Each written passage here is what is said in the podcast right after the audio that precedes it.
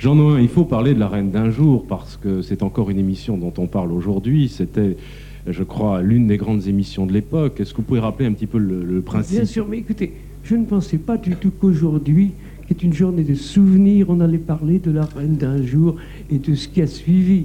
Parce que bien sûr, ça a été des grandes émotions, mais tout de même, je ne veux pas profiter, manquer l'occasion pour dire à tous ceux qui m'entendent, les anciens comme moi, que j'ai fait ma première émission de radio en 1923.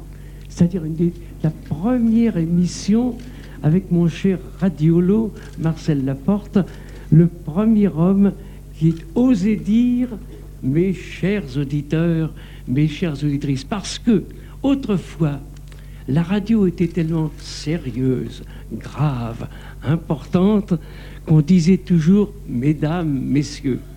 Et le premier homme qui ait osé dire ces mots extraordinaires, mes chers auditeurs, un peu familiers, c'est Radiolo.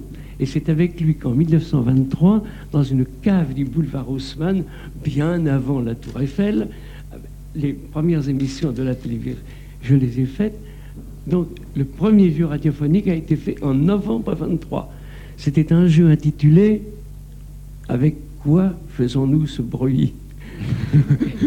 je me rappelle, alors je tapais sur une table, avec quoi vous nous fait ce bruit? Après ça, je faisais marcher un timbre de bicyclette ou un réveil matin, avec quoi vous nous fait ce bruit? Et un jour, j'ai eu la fâcheuse idée de prendre une carafe pleine d'eau et d'en vider le contenu dans une cuvette. Qu'est-ce que les rares auditeurs de l'époque ont pu croire? Il y a eu des lettres indignées à la direction disant Qu'est-ce que c'est que ce monsieur qui se permet de se livrer à des incongruités dans un pot de chambre Et j'ai été renvoyé en 1923. Dès 1923, j'ai été renvoyé euh, du poste radio-là et je n'ai pu rentrer avec Claude qu'en 1929, où nous sommes rentrés là, au poste de la Tour Eiffel. C'est donc que les souvenirs sont beaucoup plus anciens que ceux que vous évoquez en ce moment. En tout cas, c'est formidable de les avoir rappelés et racontés. Vous restez avec nous, Jean Noin euh, et Jean-Pierre Aumont et euh, Claude Dauphin. C'est l'heure de retrouver Lucien Jeunesse et le jeu des 1000 francs. Et ensuite, euh, nous avons le rendez-vous de l'actualité à 13h.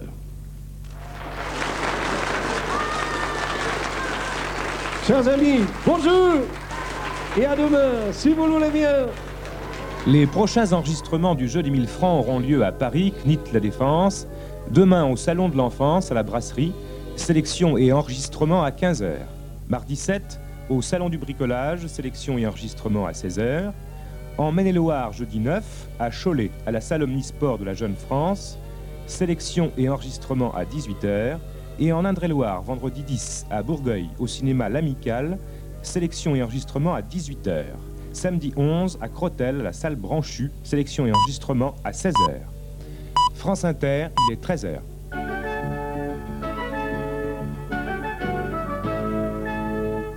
Intermidi Week-end, en direct de la Tour Eiffel, Didier Leca.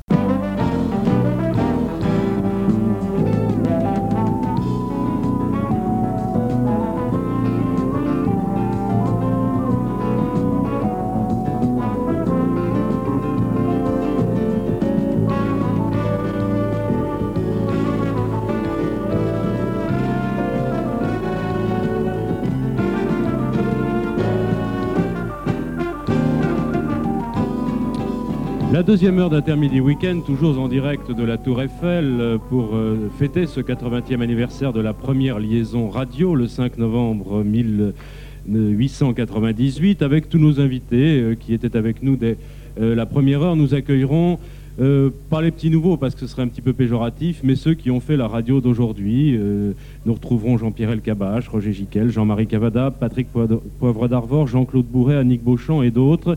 Ils nous rejoindront pour euh, témoigner de ce qu'a été la radio de ces dernières années. Tout de suite, le journal et d'abord les titres de l'actualité.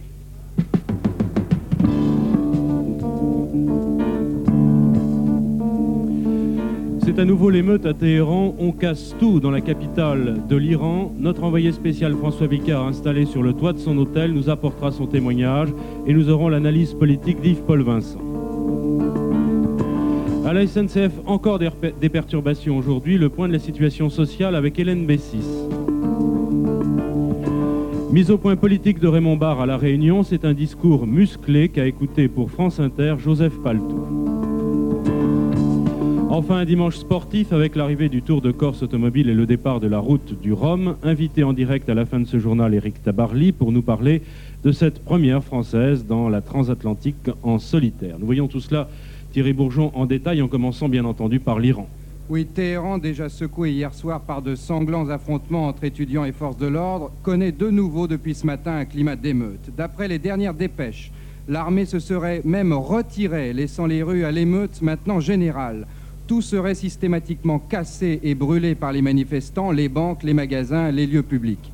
La situation est à ce point critique qu'il est pratiquement impossible depuis quelques minutes de joindre la capitale iranienne par téléphone, mais notre envoyé spécial, François Vicard, a pourtant réussi à nous contacter il y a une demi-heure à peine. Son témoignage réalisé dans des conditions extrêmement difficiles illustre bien la situation tragique dans laquelle se trouve Téhéran. Écoutez. Depuis ce matin, l'émeute qui ravage Téhéran a pris une ampleur inquiétante. Il était 9 heures du matin quand les étudiants et les lycéens se sont réunis calmement sur le campus pour prier en se tournant vers la Mecque et aussi pour protester contre la fusillade d'hier qui a fait plusieurs morts dans les rangs des étudiants. Et puis très rapidement, lycéens étudiants sont sortis dans la rue pour manifester. Et maintenant, depuis l'hôtel où je vous parle, sur le toit de l'hôtel, je peux compter 20 incendies tout autour de la ville. Le bazar, c'est-à-dire le souk de Téhéran, brûle. J'ai vu ce matin plus d'une dizaine de bus retourner devant moi dans le quartier du bazar et brûler. À côté de l'université, j'ai vu les voitures empilées les unes sur les autres, des meubles jetés dessus, des livres, du papier, des morceaux de bois. Cela brûle un peu partout. L'armée a essayé de garder son sang-froid. Elle a tiré, mais pas beaucoup en comparaison de la violence qu'il y a. Et puis maintenant, c'est le ministère de l'Information qui brûle. L'immeuble entier est en feu. Une épaisse fumée, noire recouvre une partie de la ville. Les hélicoptères tournent sans cesse au-dessus. Les rumeurs les plus folles courent. Le gouvernement est donné démissionnaire. Le ministre des universités, lui, a démissionné. Et puis maintenant, une partie de l'armée vient de se retirer des points stratégiques et de laisser libre cours à la violence. Partout on pille systématiquement, on arrache les vitres des, banques, spécialement de la banque Méli, la banque d'État. Un peu partout on casse les vitrines, on pille les magasins et on met le feu. C'est l'état d'insurrection maintenant. Et on apprend à l'instant, je viens d'entendre des gens me dire qu'ils avaient entendu les militaires parlant entre eux dire qu'une partie de l'armée était en état d'insurrection. Mais pour l'instant, il ne s'agit que d'une rumeur inconfirmée. J'ai même vu dans la rue des écoliers d'une dizaine d'années, pieds nus, courir vers les manifestations. Il y a depuis ce matin plus de 50 autobus qui ont brûlé à Téhéran. Et jusqu'à maintenant, les étudiants, les manifestants n'étaient armés que de barres de fer et de morceaux de bois. Mais déjà dans les rangs de l'armée, on se demande s'ils ne vont pas prendre les armes bientôt. Dans la rue, c'est l'affolement. La circulation qui d'habitude est au pare-choc à pare-choc à Téhéran est de plus en plus rapide. Les gens ont peur. Ils restent chez eux. Les seules voitures qui circulent gardent leurs phares allumés en signe de solidarité avec les manifestants. Et puis le téléphone maintenant est coupé dans le sens Téhéran-Paris. Les employés sont en grève. Il n'y a plus d'essence dans les stations-service qui sont fermées. Et déjà, on pense que demain, il n'y aura plus de circulation dans les rues. Alors l'émeute grandit.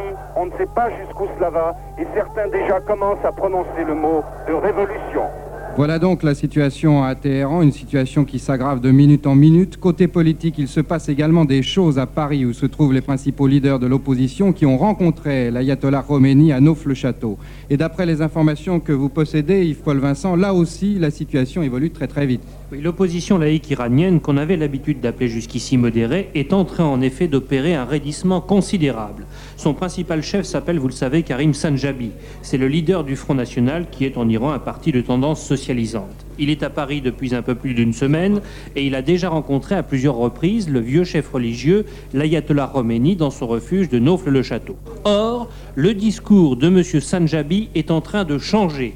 Il y a encore quelques jours, il militait pour un retour à la constitution iranienne de 1906, c'est-à-dire qu'il souhaitait pour l'Iran une monarchie sans pouvoir avec un, gouvernement fort, seul habilité à gouverner, un peu sur le modèle belge ou britannique si vous voulez, en somme une monarchie symbolique dont le souverain pouvait à la limite, dans l'esprit de M. Sanjabi, être le chat actuel. Eh bien ce discours est désormais révolu.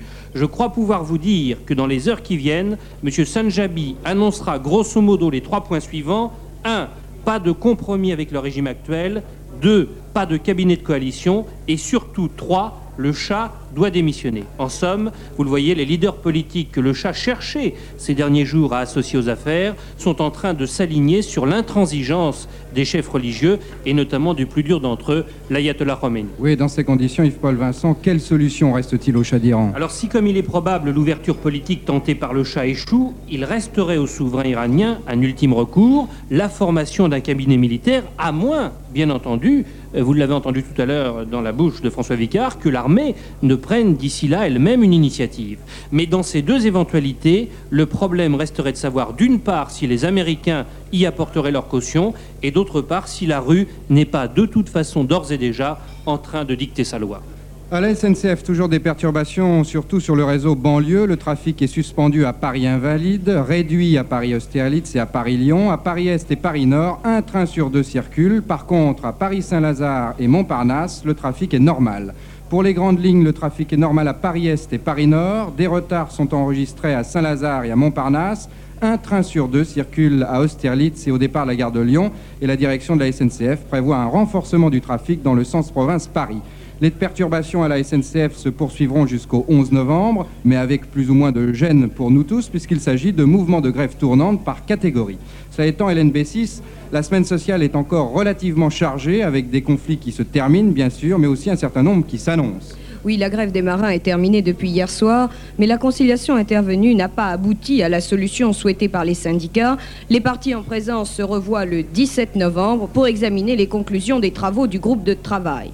Dans la capitale, les rues sont désormais propres. Après l'opération aspirateur menée par l'armée, les 1600 conducteurs de bennes ont repris le travail samedi. Mais ils rencontreront à nouveau Jean Tibéry demain lundi, l'adjoint au maire de Paris, et une reprise du mouvement n'est peut-être pas à écarter si l'entrevue est par trop négative. Demain, vos boîtes à lettres risquent d'être peu fournies. Les employés du centre de tri Paris-Brune ont en effet brusquement cessé le travail hier. Dernière journée de la visite de Raymond Barre dans l'île de la Réunion, l'occasion pour le Premier ministre de prononcer à Saint-Joseph un discours pour le moins musclé. Nous retrouvons en direct notre envoyé spécial Joseph Paltou qui suit pour France Inter cette visite du chef du gouvernement. C'est dans le sud de l'île de la Réunion que Raymond Barre a reçu l'accueil le plus spontané et le plus chaleureux qui lui ait été réservé pendant son séjour ici. On avait l'impression que la circonscription du député UDF, le docteur Lagourgue, et les cantons du sénateur centriste Virapoulet ne voulaient pas être en reste sur la circonscription RPR de Michel Debré. La population de toutes les petites localités que Raymond Barre a traversées dans la partie la plus verdoyante et la plus fleurie de l'île était très nombreuse tout au long du parcours. Au stade de Saint-Joseph, 2 à 3 000 personnes l'attendaient, de quoi lui faire oublier la manifestation de 2 à 300 autonomistes qu'il avait rencontrés auparavant. Le maire de Saint-Joseph, apparemment très dynamique, avait constitué une haie d'honneur avec les associations sportives et les majorettes et le Premier ministre s'est adressé à la foule devant une pyramide des plus jolies filles du coin, mais pas seulement, vous allez l'entendre, pour lui parler des problèmes de la Réunion. Si le général de Gaulle a voulu que le président de la République fût élu au suffrage universel, c'est pour que le président de la République ne soit pas le sous-produit des partis, mais qu'il soit l'homme choisi par les Françaises et par les Français pour conduire le destin du pays. Le président de la République l'a dit et je vous le répète, nous ne reviendrons pas au régime des partis. Les Français, d'ailleurs, ne l'admettraient pas. La deuxième chose que je voudrais vous dire, c'est qu'il est nécessaire que tous les Français s'unissent au-delà de leur clivage politique, dans un effort commun pour faire de la France une grande puissance européenne et mondiale, responsable de la politique du pays, responsable des équilibres du pays, je ne vous promettrai que ce qui pourra être tenu. Et je laisse à d'autres le soin de raconter aux Français tout ce qui leur passe dans la tête, alors qu'ils sont parfaitement convaincus qu'il n'est pas possible de faire ce qu'ils disent et qu'ils le disent pour une seule raison, la pêche aux voix. Eh bien, je ne viens pas dans les départements français, je ne viens pas dans la Réunion faire la pêche aux voix comme d'autres font la pêche aux moules. Voilà, et bien sûr, comme il est de tradition à La Réunion, Raymond Barre a eu droit à une Sega, une chanson du cru en son honneur.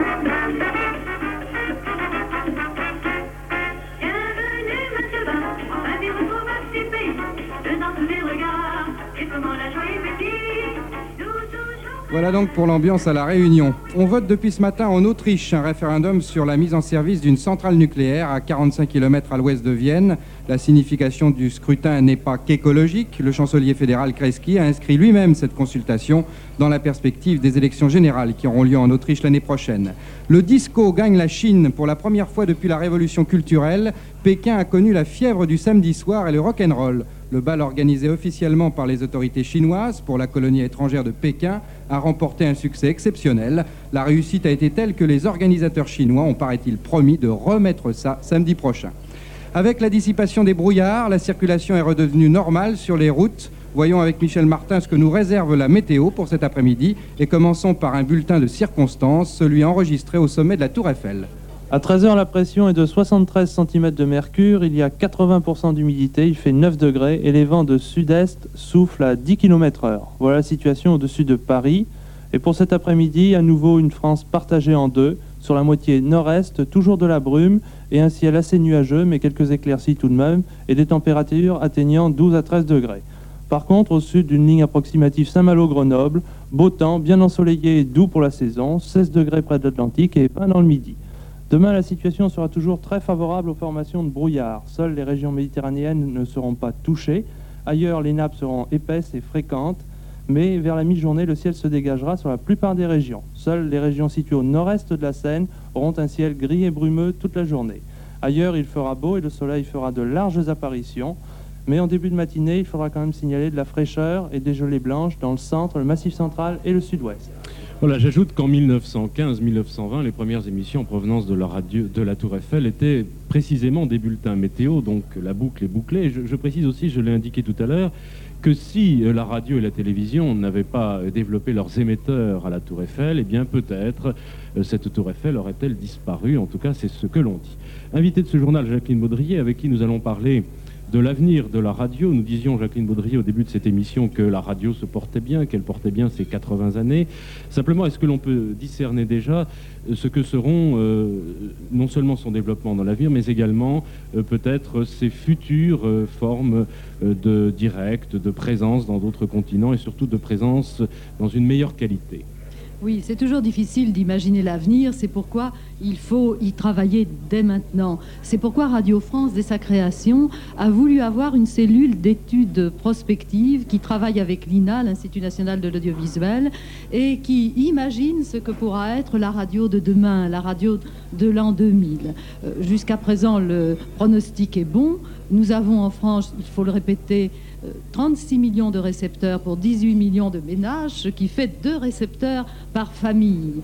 Et je pense que la radio a devant elle des champs à explorer, des champs auditifs infinis. Cela va de la prolifération éventuelle en France, mais déjà réelle ailleurs, des radios locales ou localisées, en passant par la haute fidélité, la stéréophonie.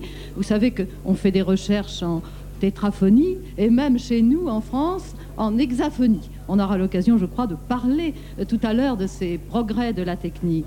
Mais euh, cela va aussi jusqu'aux récepteurs à mémoire incorporée qui permettront euh, à la radio d'être disponible comme un livre. Et quand on songe à ce que peut être demain la communication, il faut avoir une vue, je crois, tout à fait nouvelle de la question. Il y a déjà un nom pour désigner cette science nouvelle de la communication, c'est la communicatique. Et cela ne fait pas appel seulement à la radio, à l'audiovisuel, à un émetteur. Cela fait appel à la fois aux télécommunications, à l'informatique et à l'audiovisuel.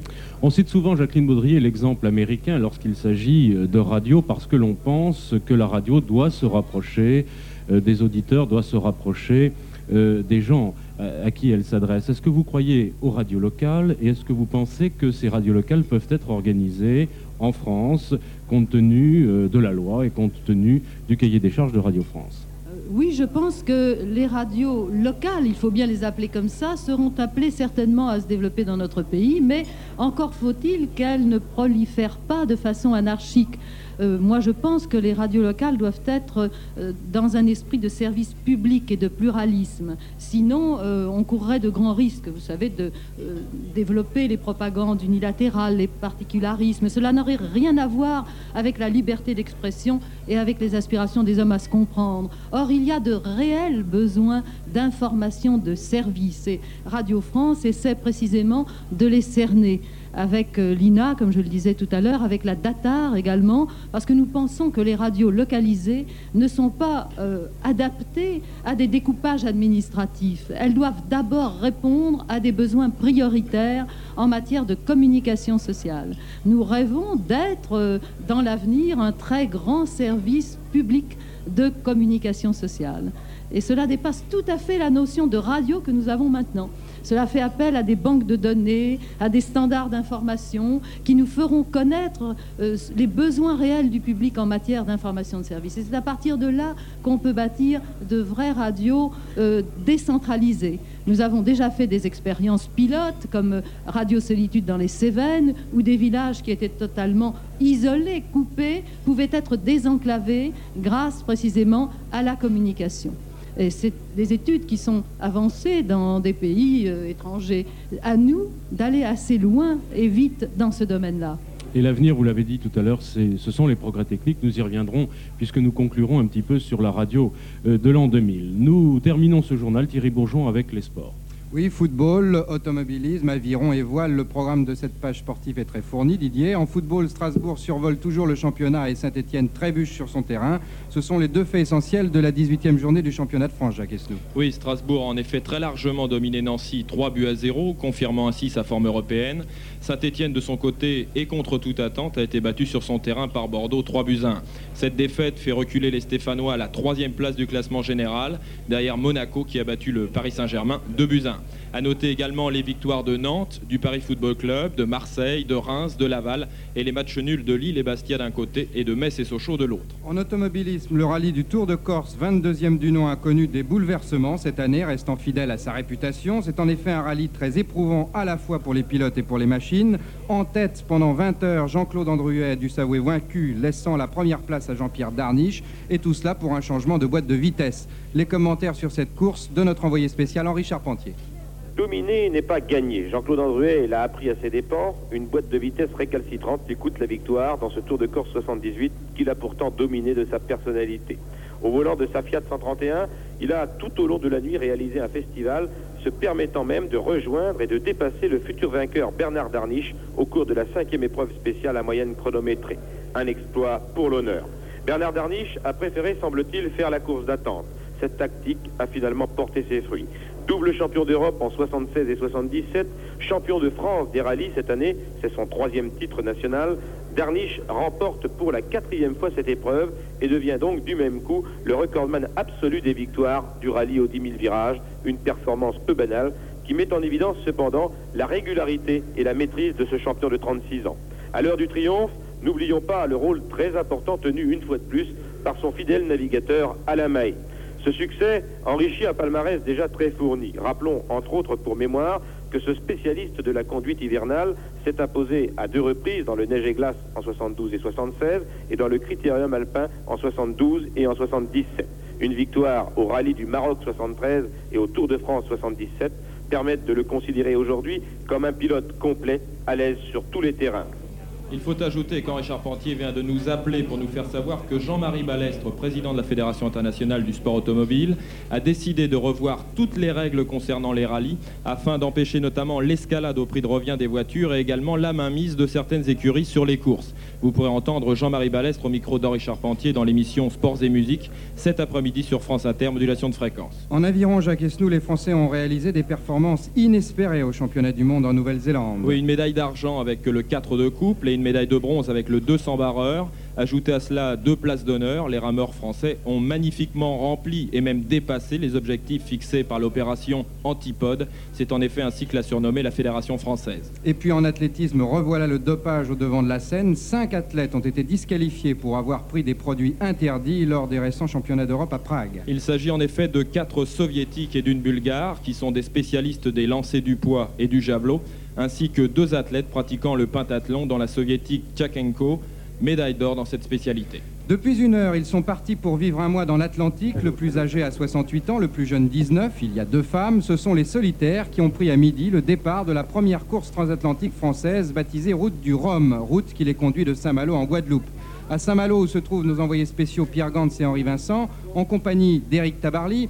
Alors, Eric Tabarly, c'est au fond la première fois que vous assistez au départ d'une course en spectateur, si j'ose dire. Euh, oui, une grande course comme ça, oui. Oui, euh, Eric Henri Vincent Ah oui, il y a eu un petit inconvénient, c'est un caméraman amateur qui a fait tourner sa machine au moment où nous parlions. Oui, Eric, c'est la première fois que vous assistez à un départ de grande course, car habituellement vous êtes parmi les concurrents. Bah, souvent, tout au moins. Alors que pensez-vous Un petit commentaire sur cette première heure de course? Ah, c'est intéressant, oui. Enfin, on, a vu des... on a déjà vu euh, les bateaux qui marchaient bien. Il y a un bon vent.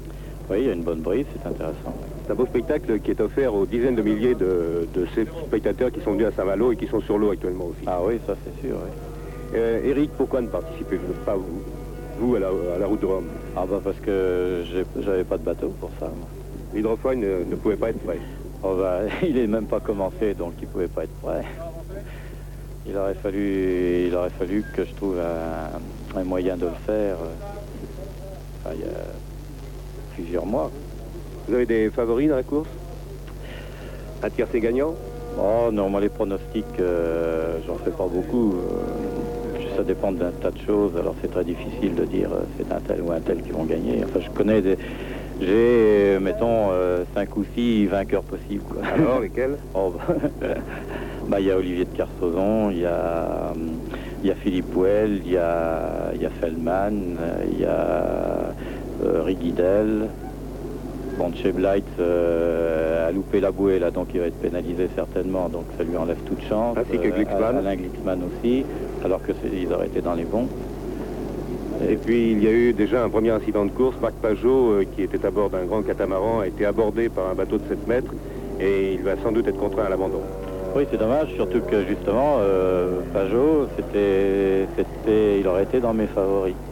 Eric, merci. Maintenant le point euh, après une heure de course avec Pierre Gant. Très brièvement, euh, au passage de la bouée qui est mouillée au large du Cap Fréhel, ce qui avait été décidé par les organisateurs pour que les 100 000 personnes qui sont soit sur l'eau, soit sur la côte, puissent voir passer les bateaux, c'est Fellman qui est passé le premier, puis l'Américain Weld, un Canadien Michael Birch, et en quatrième position Michel Malinowski, qui, vous le savez, pendant toute la durée de cette route du Rhum, sera un petit peu le concurrent France Inter et nous donnera assez régulièrement de ses nouvelles.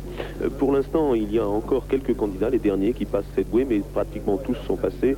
Je vous laisse imaginer le spectacle ici. Il y a des centaines de voiles, je n'ose pas dire des milliers, mais peut-être faut-il parler de milliers de voiles sur l'eau. Tous ceux qui naviguent dans la région est venu dans la baie de Saint-Malo pour voir ce départ de la route du Rhum. On a même vu des gens en planche à voile ou en pédalo s'aventurer à 4 ou 5 kilomètres de la côte.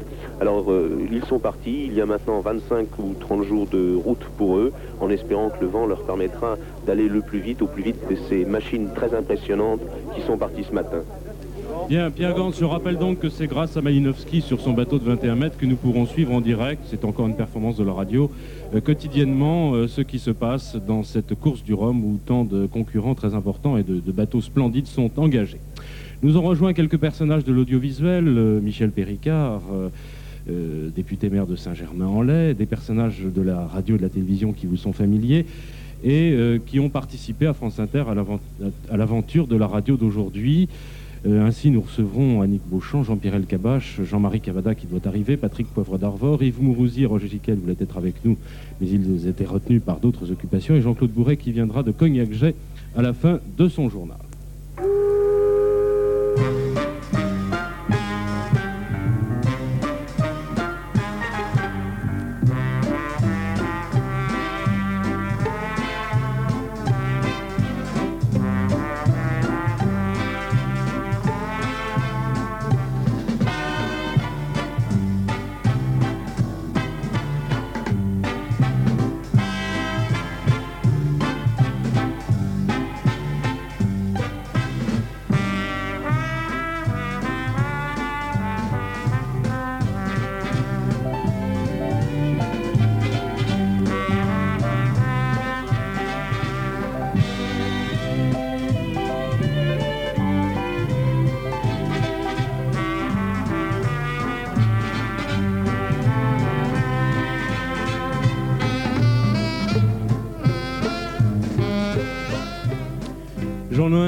Dire au revoir car vous devez euh, nous quitter et vous allez céder le micro à ceux qui vous ont succédé euh, sur les antennes de la radio.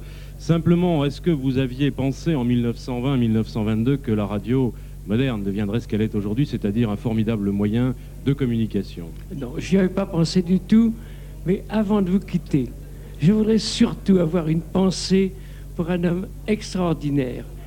C'est Édouard Branly que j'ai eu la joie d'interviewer en 1923. Je l'avais vu à l'Institut catholique et c'était un homme absolument exquis. Et quand je pense à la vanité d'un certain nombre de ceux qui, comme nous, font de la télévision, de la radio, je me dis, mon Dieu, que c'était gentil, cet homme tellement simple, tellement exemplaire, grâce auquel, grâce à son cohéreur de Branly, nous pouvons en ce moment transmettre dans le monde entier les nouvelles qui nous sont chères. Il y a une chose qui me frappe beaucoup. Oui. C'est que Édouard Branly est mort à 96 ans. Et Thalès de Milet, il y a 2600 ans, l'inventeur du mot électron, c'est-à-dire, vous savez que c'est avec son tube d'ambre qu'il a attiré les premières molécules qu'il a compris le phénomène de l'électricité qui nous sert tous. Eh bien, il est mort aussi à 96 ans. Je vous souhaite de tout mon cœur, à vous qui m'écoutez, de vivre comme Thalès de Milet et comme Branly, comme le cher Édouard Branly, l'admirable Édouard Branly. Je vivre 96 ans. Et de toute façon, d'admirer ce vieux monsieur si simple et si gentil qui nous a permis de faire ce que nous faisons en ce moment. Bonne chance à tous et à toutes.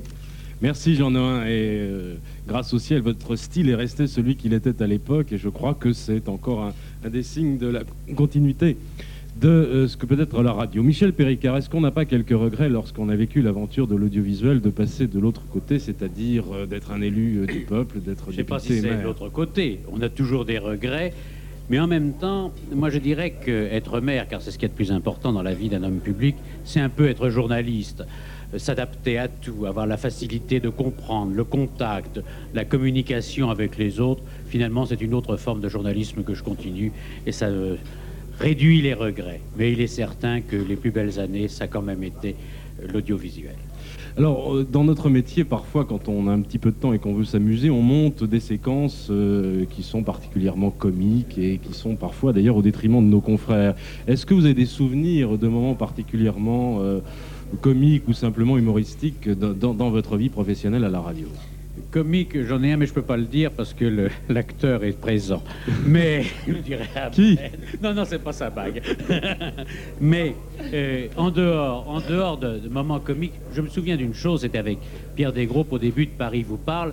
Cette époque de transition que Jacqueline Baudrier a bien connue, où, où finalement qui a été la fin des speakers et le début des journalistes intervenant à l'antenne. Et avant le document qu'on a entendu tout à l'heure de l'Everest, c'était la victoire de Sœur Hilary. Et on a essayé de le joindre par des radios amateurs, car on n'avait pas les moyens que nous avons aujourd'hui.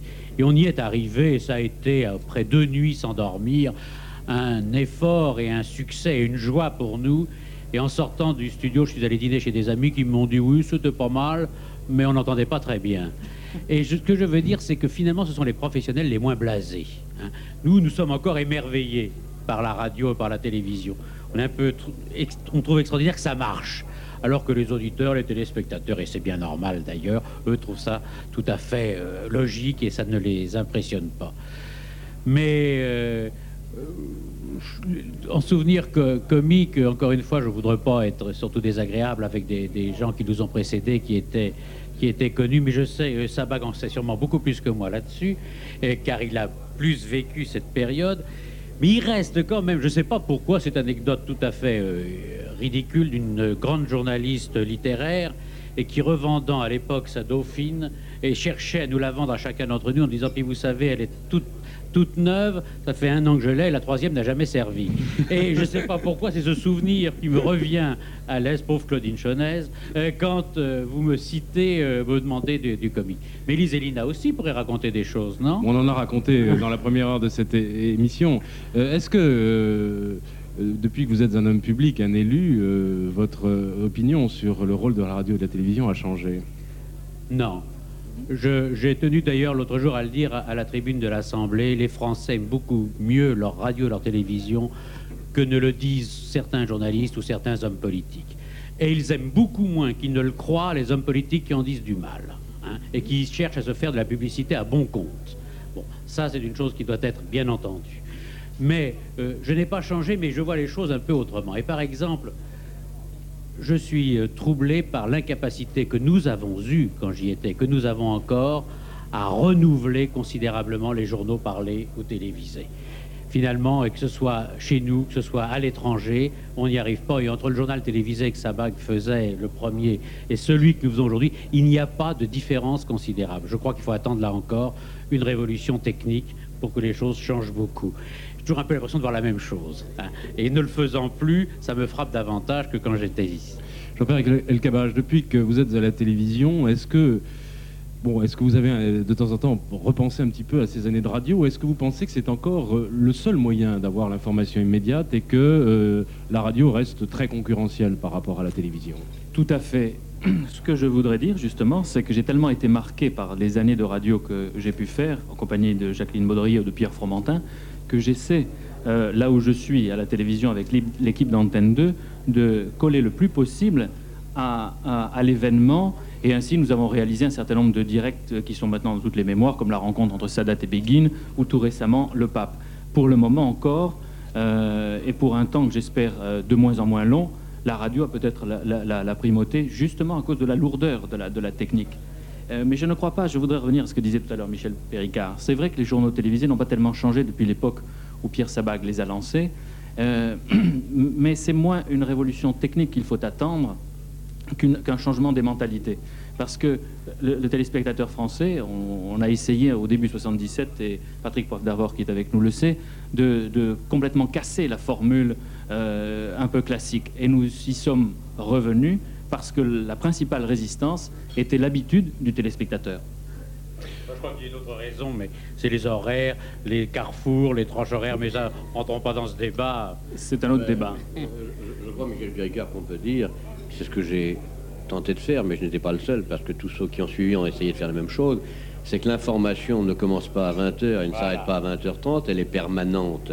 Par conséquent, il C'est ça, la s'agit... suprématie de la radio. Il s'agit de pouvoir donner à des moments précis euh, l'information. Et il est certain que la radio vit, vit très bien. Et, parce qu'elle est souple, elle est rapide, elle est précise. Et euh, une information d'une minute d'antenne peut valoir 25-30 minutes sur une antenne de télévision si elle a été donnée au moment où, au moment où c'est chaud. Ceci étant, la télévision, euh, si elle n'a pas bougé, c'est pas vrai. Je dis c'est pas vrai. Je me souviens bien. Mais elle est toujours la même. Pourquoi? Parce qu'elle s'adresse à l'homme et à la femme qui écoutent. Et c'est ça qui est important. Dans la mesure où le programme d'information est fait dans le sens du spectateur, c'est le même. Mais comme le dit Michel Péricard, ça peut changer, ça doit changer. Et ce n'est pas, c'est certes le matériel, mais c'est surtout l'état d'esprit. Jacqueline Baudrier, ça fait un petit peu réunion de famille parce que tous- les gens, je disais tout à l'heure que les personnages qui nous ont rejoints, Jean-Claude Bourret maintenant, sont. C'est les fils de des les fils et les filles. Bon, d'accord. Vous les reconnaissez comme les vôtres alors. Euh, Pas comme les miens, non. comme ceux de beaucoup d'autres qui ont. non, ce n'est pas ce que je voulais dire. Je ne voulais. Ce, ce que je voulais dire, c'est que beaucoup d'autres ont fait de la radio ce qu'elle est, n'est-ce pas? Il faut songer à des noms qu'on n'a pas encore cités, de ceux qui étaient derrière le micro, comme euh, Jean Guignebert, Maurice Bourdet, Vladimir Porcher, euh, Roland Dordain. Il faut les citer parce que la radio, c'est une œuvre commune, n'est-ce pas? Absolument. Je vais demander à Patrick Poivre d'Arvor s'il a un grand souvenir de radio. La radio, c'était pas si loin. On y était ensemble d'ailleurs à l'époque. Et est-ce qu'il y a des choses qui vous ont marqué? Oh bah, mon premier grand souvenir, c'est forcément mon premier reportage. Euh, Je suis rentré d'une manière peu commune à la radio. C'était il y a six ans et demi à France Inter, donc à la suite d'un concours qui avait été lancé précisément par Roland Dordain et qui était animé par Pierre Vigne, aujourd'hui directeur France Inter, qui s'appelait Envoyé spécial. Il s'agissait de, ne pas avoir de carte de journaliste, donc de partir un peu à l'aventure dans deux pays choisis un peu au hasard. D'abord l'île Maurice pour moi et ensuite les Philippines. Je crois que le reportage aux Philippines a été le plus marquant parce que c'est un, pays que je ne connaissais pas, que je ne comprenais absolument pas, dans lequel je suis arrivé un jeudi, veille euh, d'un jour euh, férié et d'un grand week-end, avec en, poche euh, trois adresses, dont l'un d'une personne qui était morte, la deuxième qui n'était plus là et la troisième qui était en week-end. Et puis j'ai rien compris à ce pays, puis j'ai essayé de comprendre parce qu'il fallait que je gagne le concours, et je me suis dit qu'il fallait que je fasse l'interview des trois personnes qui comptaient et qu'on n'avait jamais réussi euh, vraiment à interviewer. Puis j'ai fait toutes les trois. Il y avait un archevêque, je me souviens, je me suis mis dans la sacristie pour l'interviewer. Il y avait le président des Philippines, président Marcos. Et puis il y avait un homme qui avait essayé d'assassiner le pape. Et je les ai rencontrés tous les trois. Alors je crois que c'était mon souvenir le plus marquant. ouais. Et avant, ça paraît extrêmement difficile. Après, ça paraît parfois euh, très simple. Est-ce que finalement, euh, euh, la radio, c'est pas non plus un petit peu la surprise de ce que l'on découvre lorsqu'on réécoute ce que l'on a enregistré? Bien souvent, on est très surpris par des témoignages auxquels on n'avait pas fait attention. Je serais pas très content de réentendre mon premier passage à l'antenne, non pas dans cette émission de Pierre Vigne, mais lorsque je suis arrivé au journal, qui était dirigé à l'époque par Georges Bortoli, et mon premier passage, c'était dans une émission animée par Cavada à 19h, et je devais parler d'un archevêque euh, qui était encore un, qui était lui perdu dans les Hautes-Pyrénées, et j'ai été très très très mauvais, j'ai bafouillé comme c'est pas possible. Ça vous est arrivé, Jean-Pierre Elkabbach, d'être très mauvais à la radio? Pas souvent, oui. C'est méchant, comme, à hein. la plupart, comme à la plupart d'entre nous. Et, pas- et, et- à tous, et pas seulement, et pas seulement au début. Euh, vous faisiez allusion au, premier reportage euh, de Patrick Poivre d'Arvor. Moi, j'ai deux ou trois souvenirs. Pendant 4 à 5 ans, nous avons, avec Jean-Claude Eberlé, accompagné le général de Gaulle dans tous ses déplacements. euh, en Amérique latine, pendant tout le mois où, il avait tourné dans, les 10 pays d'Amérique latine, en Union soviétique, euh, au Cambodge, avec Jacqueline Baudrier, où nous avions interrogé pratiquement en direct euh, Norodom Sihanouk, ce qu'on voudrait bien faire aujourd'hui, et puis où nous avions assisté au fameux discours du 1er septembre à Phnom Penh en 66. Mais je me souviens d'une chose, euh, lorsque nous sommes arrivés à Cochabamba, qui était euh, une ville importante de, Bolivie, et qui, était à 2500-2600 mètres d'altitude, avec Eberlin, nous avions attendu pratiquement toute une nuit pour avoir le circuit avec euh, Paris, la liaison technique radio, pour raconter ce que, nous venions de, voir et rapporter les, propos qui nous semblaient alors importants. Et après avoir attendu pendant toute une nuit, on avait eu la communication avec Paris, avec un technicien qui, vers 6 heures du matin, venait de se réveiller et qui nous avait dit Coach quoi? Coach quoi Coach quoi? Et qui a raccroché. on n'a jamais pu expliquer ce qu'on voulait dire de Cochabamba. Et puis tout récemment encore, euh, lorsque nous avons fait pendant euh, deux mois avec Jean-Pierre Iserman, Didier Hadès, une tournée à travers tous les États-Unis pour France Inter en 76, euh, il nous est arrivé de faire une émission à l'endroit du commandement militaire de l'Atlantique Nord qui s'appelait le NORAD à Colorado Springs, euh, pratiquement enfoui dans la montagne, un lieu tout à fait secret et qui est en liaison euh, permanente avec la Belgique, direct. On, se- on décroche un téléphone, on a directement le quartier général des forces de l'OTAN à Bruxelles ou aussi bien Taverny. Et euh, depuis quelques années, il y a un certain froid entre Taverny et Colorado Springs, le NORAD. Pour nous faire plaisir, le général américain qui nous recevait nous a dit, bien, on va appeler Taverny. En général, on, appelait, ou on appelle Taverny que dans les lieux ou dans les moments euh, assez dramatiques d'alerte atomique. Et on a appelé brusquement Taverny, sans passer par Bruxelles, Et il y a un officier français tavernier qui a dit Le NORAD, alerte atomique Qu'est-ce que on lui a dit? Non, non, c'est France Inter qui vous parle. Et on essayait de faire une émission. Il y avait le décalage horaire, il devait être 3h, 5h du matin. Il n'a même pas voulu nous donner le temps. Il devait croire que, que c'était un secret militaire.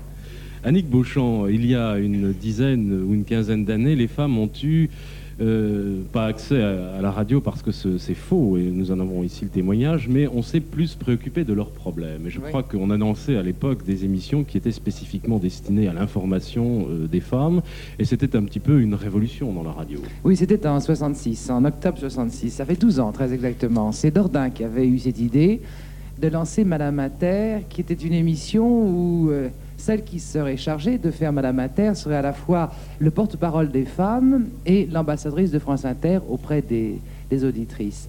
Et c'est vrai, quand j'y réfléchis, je pense que c'est la première fois que euh, la radio a pensé qu'elle avait auprès du public féminin un rôle très important à jouer. Elle devait permettre à ces femmes de s'émanciper davantage. Et partant du principe que euh, le cerveau n'a pas de sexe, dans cette émission, j'ai essayé, euh, puisque c'est moi qui l'ai animée, j'ai essayé effectivement de parler de tout et d'apporter l'information aux femmes qui restaient chez elles, puisque l'émission avait lieu l'après-midi. Donc, je m'adressais essentiellement à des femmes qui ne travaillaient pas. Il y en avait plus à cette époque-là que maintenant. Et on a parlé de tout, de tout. Et aussi bien de la bourse que des mathématiques modernes, euh, que de leur, que, de tout, des enfants. C'était pas simplement, si vous voulez, euh, la bonne page d'un auteur que l'on vient lire ou un conseil pédagogique donné à gauche ou à droite, comme on avait l'habitude de le faire jusqu'alors dans les émissions dites féminines. Et les femmes ont marché. Et les femmes ont formidablement marché, puisqu'il y a eu les clubs Madame Inter, etc. Enfin, ça a été une très grande aventure entre elles et France Inter. Est-ce qu'il y a eu, Jacqueline Audry, dans l'histoire de la radio, euh, une, je dirais une période antiféministe de la radio? Autrement dit, est-ce qu'on s'est que la on s'est radio surtout intéressé aux misogyne hommes? Oui. Ah oui, bien sûr. Elle est peut-être encore trop d'ailleurs, la radio misogyne, malgré les efforts qu'on peut alors. faire. Parisienne, nous essayons qu'elle le soit le moins possible. Et c'est pour cela que nous sommes tellement intéressés aux futures formes de décentralisation de la radio. Mais pour les femmes, euh, il est vrai que c'était très difficile de faire admettre qu'une femme était aussi crédible qu'un homme au micro. Et il faut reconnaître d'ailleurs que l'ARTF, euh, l'ORTF ont été beaucoup moins misogynes que certaines autres radios, puisque moi-même j'ai fait des papiers politiques euh, au micro et que on m'a très bien accepté, et que je crois que ça a été important pour les femmes parce que ça a quand même permis d'ouvrir une brèche dans ce système. Vous vous rappelez quand nous avons fait ensemble une émission, euh, on en a fait plusieurs d'ailleurs, mais notamment en direct de l'Assemblée nationale Naturellement. Vous ce sont étiez à ce moment-là, vous dirigez le journal Oui. Oui. Oui, je pense que c'est important qu'on entende sur les ondes autant de femmes que d'hommes, ou presque autant de femmes que J'ai d'hommes. tout de même noté qu'aujourd'hui, les femmes étaient encore euh, largement en minorité, que ce soit les femmes qui, qui, qui étaient venues témoigner euh, de ce qu'elles avaient fait euh, il y a quelques années, ou des femmes euh, d'aujourd'hui, il y en a encore peu à la radio. Oui, elle représente à Radio France euh, 42% quand même du personnel, mais je parle de tous les personnels. 21% de journalistes, 22% de cadres supérieurs. Ce n'est pas suffisant, j'en conviens. Mais c'est plus que la télévision. Ah, Ah, ah, ah. Je, parle, je, par- je, par- je parle de chez moi, de TF1. On pourrait quand même pas faire une mise aux enchères. L'inspiration, et l'exemple que j'ai vécu à Inter.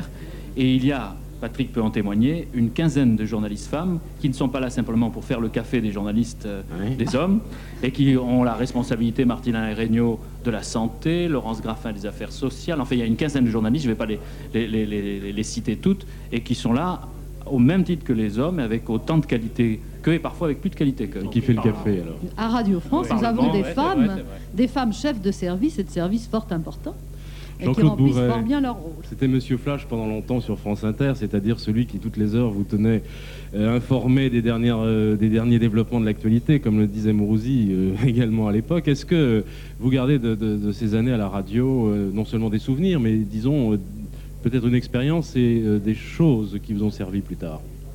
Bien sûr, parce que quand on fait de la radio, au début, on a le trac, comme tout le monde, on lit sa feuille de papier, et petit à petit, on s'évade de sa feuille de papier, et quand on a acquis une certaine maîtrise du micro, Ce et qu'on passe, on- à la... on improvise. qu'on passe à la télévision, ça sert évidemment toujours. Alors, puisque tout le monde a raconté son petit souvenir, je vais y aller du mien. Euh, je crois que le- l'un des souvenirs les plus étonnants et les plus émouvants aussi que j'ai vécu grâce à France Inter, c'était l'expérience d'Apollo 13. Ces hommes qui, pendant 74 heures, ont été en perdition dans le cosmos. C'était sur le plan symbolique tout à fait étonnant. Et ce qui était encore plus étonnant, c'était les conditions dans lesquelles nous travaillions. J'étais envoyé spécial de France Inter à Houston avec Pierre Salviac. Il y a eu un premier état de fatigue au bout de 20 heures de micro, car nous avons tenu l'antenne en intervenant au minimum à chaque heure et souvent plusieurs fois par heure, en fonction de l'évolution de l'actualité, pendant 74 heures sans dormir.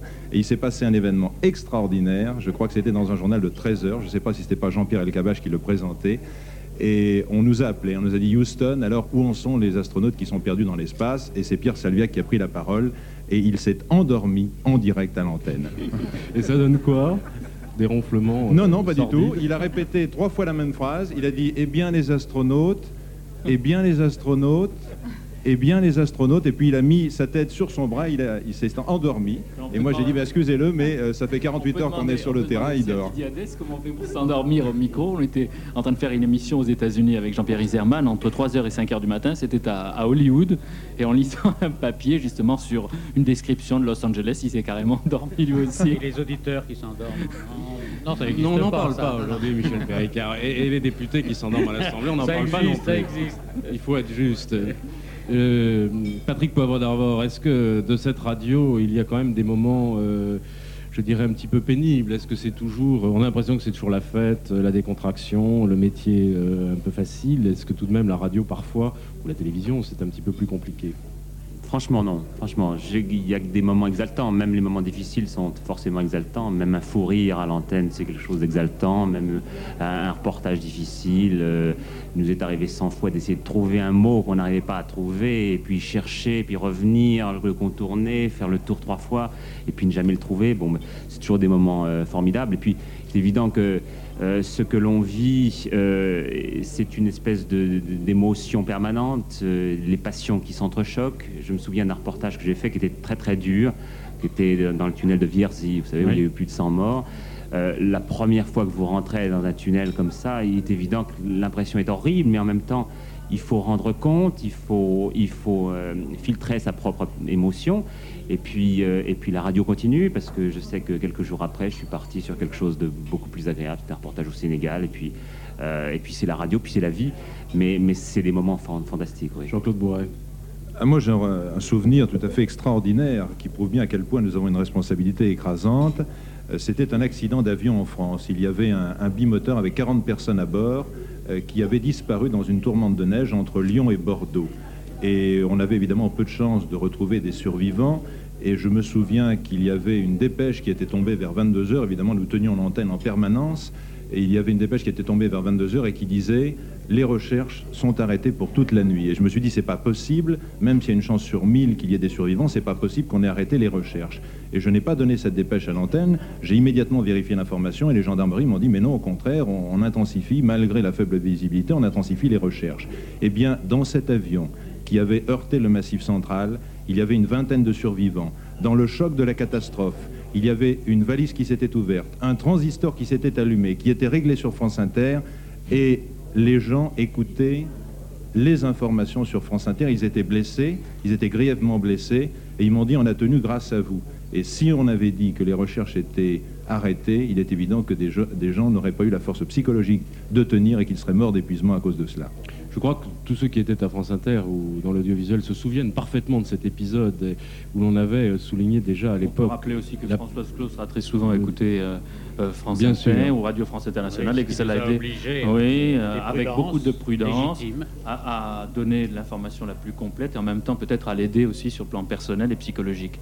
Moi, je voudrais avoir une pensée pour tous ceux qui, ont rendu possible, je veux dire, cette, cette réunion d'aujourd'hui. Nous sommes que des petits maillons dans cette grande chaîne, et en même temps ne pas nous présenter seulement comme des anciens combattants de la radio ou de la télé, parce que nous euh, nous sommes tous dans des phases actives de la radio et de la télévision, dans des phases d'adaptation, de transformation. Il y a des choses qui sont en train de se produire formidablement, auxquelles nous essayons de nous adapter, et parfois de précéder l'adaptation, hein, comme l'intervention des satellites au niveau de la, de la télévision, peut-être de la radio, si euh, Jacqueline Baudry veut en On va parler en parler, oui. et, et que c'est une époque que nous allons vivre et nous avons les, les survivants euh, et les, les- les- les pionniers de l'ère de la, de la radio devant nous et nous allons vivre une ère extraordinairement nouvelle et euh, peut-être révolutionnaire, difficile, mais en même temps enthousiasmante, qui, qui est là, qui est là. Pierre Sabag, est-ce que cette radio moderne correspond euh, aux espoirs que vous aviez mis en elle lorsque euh, vous avez été l'un des tout premiers à faire un journal à la radio puis à la télévision. Non, euh, si vous voulez, quand, on fait un journal euh, comme j'en ai fait un et quand on, défriche, parce que c'était vraiment le défrichage, euh, on on n'extrapole pas, on n'imagine pas, on essaye de faire le mieux possible et, et d'avoir des collaborateurs et que ces collaborateurs représentent l'équipe avec un grand E, car je ne pense qu'en radio et en télévision, on ne peut rien faire si on est seul, jamais. Seule l'équipe et la totalité de l'équipe. Et euh, pour reprendre ce que disait Jean-Pierre Elkabach, euh, l'équipe est inconnue et je trouve ça regrettable. Car euh, tous les hommes et toutes les femmes qui participent à une émission ou à des émissions apportent quelque chose d'important. Euh, certes, on dit il y a le technicien derrière et le technicien, quelle que soit sa nature, est important. Mais est-ce qu'on pense aux émetteurs? Et et est-ce que la modulation parviendrait? Sans les hommes qui sont les émetteurs Est-ce qu'on on pense à celui qui a trié la dépêche? Bon, c'est un petit au, au staff. Mais Celui qui l'a rédigé. Celui qui l'a rédigé. Mais il y a tout. Et c'est cette équipe qui compte et qui est importante, car ce n'est pas, euh, comme dit Jean- Jean-Pierre Elkabbach, il y, a, il y a quelques têtes qui émergent, quelques noms qui flottent, mais euh, c'est vraiment la partie émergée de l'iceberg. L'iceberg est beaucoup plus important, euh, aussi bien dans l'information que dans l'ensemble de l'audiovisuel.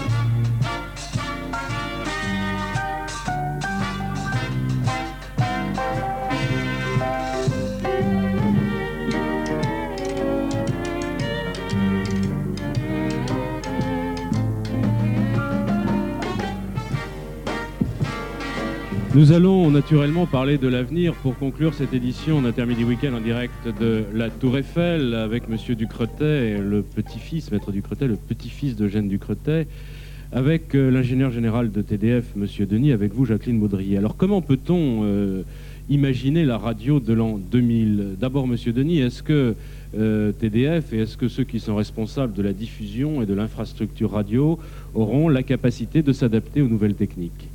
Écoutez, je pense qu'il y a un aspect qui a été évoqué à plusieurs reprises au cours de cette émission, qui est celui des, satellites. Euh, je crois que les satellites ne sont pas une nouveauté pour la radio et la télévision, en sens qu'on les utilise depuis 1962. C'est l'époque à laquelle a été réalisée la première transmission transatlantique. Mais jusqu'ici, les satellites sont utilisés comme moyen de transmission point à point. C'est-à-dire que pour la réception des satellites, il faut disposer d'installations de type professionnel très complexes qui sont concrétisées en France, par exemple, par la station Plumeur-Baudou. La perspective euh, extraordinaire qui s'ouvre à la radio comme à la télévision est l'accès d'ici quelques années, une dizaine d'années, disons, au cours de la prochaine décennie, à des satellites qu'on appelle de diffusion directe, c'est-à-dire des satellites dont les émetteurs sont suffisamment puissants pour que l'usager, le particulier, le public, disons d'une façon générale, puisse, avec des installations relativement simples, peu coûteuses, accéder directement à la réception de ces émissions. ça, je crois que sur le plan quantitatif, capacité offerte aux organismes de radio et de télévision, c'est vraiment l'étape la plus importante qu'on puisse envisager dans les années qui viennent. Monsieur Ducretet, vous êtes non seulement euh, le descendant d'Eugène Ducretet, mais vous êtes un, un spécialiste de ces questions et vous y êtes en tout cas passionné, même si vous êtes dans, le- dans votre vie professionnelle avocat. Est-ce que, à votre avis, euh, Ducretet, Branly et tous les, les- les pionniers de la radio avaient imaginé le, le formidable développement de ce moyen de communication? Je ne, peux, je ne peux vous répondre qu'en ce qui concerne mon grand-père. Mon grand-père, dès le début de ses expériences, c'est-à-dire en 1897, avait la conviction de l'avenir de la radio. Et il avait même envisagé, il y a des textes de lui, des textes imprimés, indiquant qu'il envisageait des communications intercontinentales. Seulement, les difficultés tenaient au début, d'une part, à réaliser les appareils pour les rendre euh, véritablement, je crois qu'on appelle ça fiable actuellement, et d'autre part, avoir des moyens financiers permettant les moyens d'installation considérables. Ces installations considérables ont été faites grâce au concours de compagnies financières puissantes à l'étranger et en France, malheureusement, nous avons un peu végété. C'est la raison pour laquelle mon grand-père, qui incontestablement aurait pu, de concert avec son ami Branly, créer une radio française prépondérante à travers le monde, s'est trouvé réduit à une situation euh, d'infériorité. C'est la raison pour laquelle, d'ailleurs, son nom a sombré dans l'oubli pendant de nombreuses années. Ce n'est qu'aujourd'hui que l'on recommence à parler de lui, car les expériences de 1898 ont été capitales pour l'application pratique des principes qui avaient été posés jadis par Édouard Branly. Nous allons conclure sur euh, peut-être l'universalité de la radio et la communication immédiate. Euh, bonne illustration, je, vais demander à Claude Raveau, qui est à Abidjan et qui est en direct avec nous, qui est assistant technique à la RTI, de, nous donner un petit peu son sentiment sur euh, cette émission que on a suivie en direct en Côte d'Ivoire et dans toute l'Afrique. Est-ce que vous qui avez démarré la radio plus tard et qui en êtes encore dans certains pays d'Afrique, en tout cas au, au début de la radio, est-ce que vous pensez que le développement des satellites, le développement de cette communication instantanée euh, facilitera peut-être une meilleure euh, euh, adaptation de, l'Afrique euh, à la société actuelle Eh bien, je pense que ça ne fait aucun doute. Et comme le disait tout à l'heure l'ingénieur de TDF, euh, il est évident que lorsque nous pourrons recevoir en direct euh, les satellites, lorsque l'usager en particulier pourra recevoir en direct les satellites, cela lui ouvrira encore de nombreux horizons. Alors parlez-nous un tout petit peu très rapidement, car nous allons conclure de ce qui se passe dans ce grand continent qui euh, a découvert la radio bien après euh, euh, l'Europe. Ça a été un moyen formidable d'information, c'est un moyen d'enseignement. Est-ce que demain ce sera là, aussi un moyen formidable d'évasion, de découverte du monde? Eh bien, c'est déjà le cas, notamment en Côte d'Ivoire. C'est déjà un moyen de, d'éducation, notamment ici en Côte d'Ivoire, où la télévision est utilisée pour euh, l'éducation. Et c'est aussi un moyen d'évasion parce que la plupart des gens, pour l'instant, ici, notamment en Côte d'Ivoire, euh, écoutent surtout la radio. Et ils écoutent aussi la radio internationale grâce à Radio France Internationale, qui arrive ici dans de bonnes conditions. Et si vous le voulez, je pourrais vous faire réentendre le début de la présente émission d'Intermidi Week-end que nous avons enregistrée. Ah, Je crois que c'est une expérience formidable. On écoute. Vous écoutez France Inter, il est midi.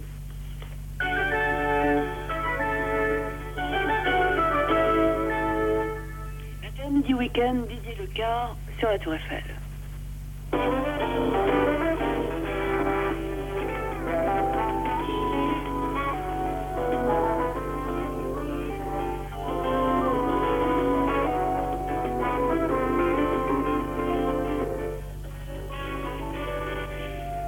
Bonjour. Intermidi Week-end en direct de la Tour Eiffel, en effet, où nous fêtons aujourd'hui le 80e anniversaire de la première émission de radio. C'était le 5 Bravo. novembre 1898.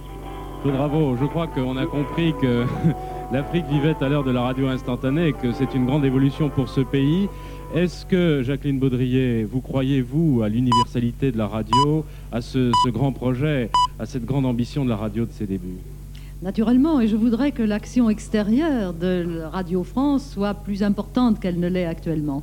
Parce que si on est bien écouté, bien suivi en Afrique, comme vous venez de le constater, malheureusement, il est encore des continents où la voix de Radio France et la voix des ondes françaises n'est pas entendue. Je pense à l'Extrême-Orient, je pense à l'Amérique latine, et j'espère que dans les années qui viennent, on aura cette possibilité de se faire entendre. Les satellites nous y aideront peut-être, mais ce n'est pas encore pour demain. Et en attendant les satellites, il faut que Radio France obtienne les moyens d'avoir une action extérieure beaucoup plus ambitieuse, parce qu'il y va de la santé, de la langue et de la culture française.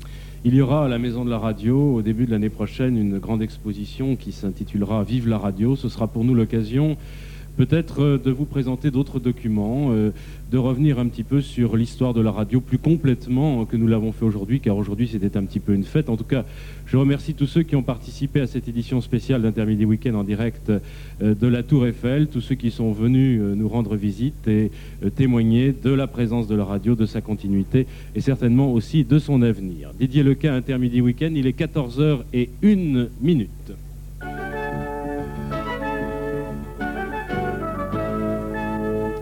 France Inter, c'est Michel Goujon que vous retrouverez tout au long de cet après-midi pour euh, les derniers développements de l'actualité. Un appel à la grève générale vient d'être lancé en Iran par le chef religieux Shariat Medari. L'ayatollah lancera cet appel si un gouvernement, dit-il, acceptable pour le peuple n'est pas constitué sous peu à titre intérimaire avant des élections générales.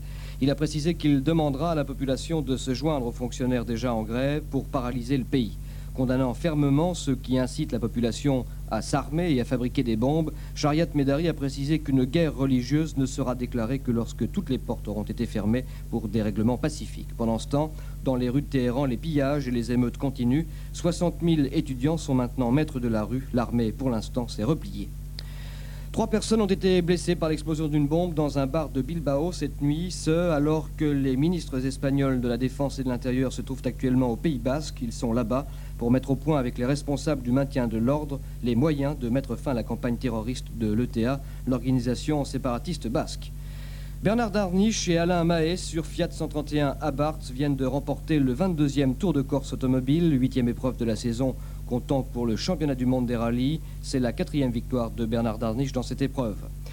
Le bateau de Marc Pajot a été éperonné par une corvette de 7 mètres peu après le départ de la route du Rhum au large de Saint-Malo. Ce bateau accompagnateur s'est encastré sous le flotteur droit du catamaran de Marc Pajot. Un hélicoptère de la gendarmerie a été dépêché sur place pour porter secours aux solitaires français, mais il ne semble pas que l'accident ait fait de victime. Pierre Fellman, le Suisse, est pour l'instant en tête de cette transat. Le Paris Saint-Germain a de nouveau un entraîneur, le Yougoslave Velibor Vazovic. C'est pour lui un retour au club parisien. Il avait en effet démissionné il y a un peu plus d'un an maintenant pour n'avoir pas réussi à placer son équipe dans les cinq premières du championnat. S'il a les mêmes ambitions pour cette année, Velibor Vasovic euh, a beaucoup de travail en perspective. Son nouveau club est 15e au classement. 15e au classement, ce n'est pas du tout la place de l'oreille en coin qui vient maintenant, puisque c'est la première émission de radio au hit des radios Et vous allez suivre un après-midi d'oreille en coin de Jean Garetto et Pierre Codou, héritiers directs des pionniers du Pilier Nord.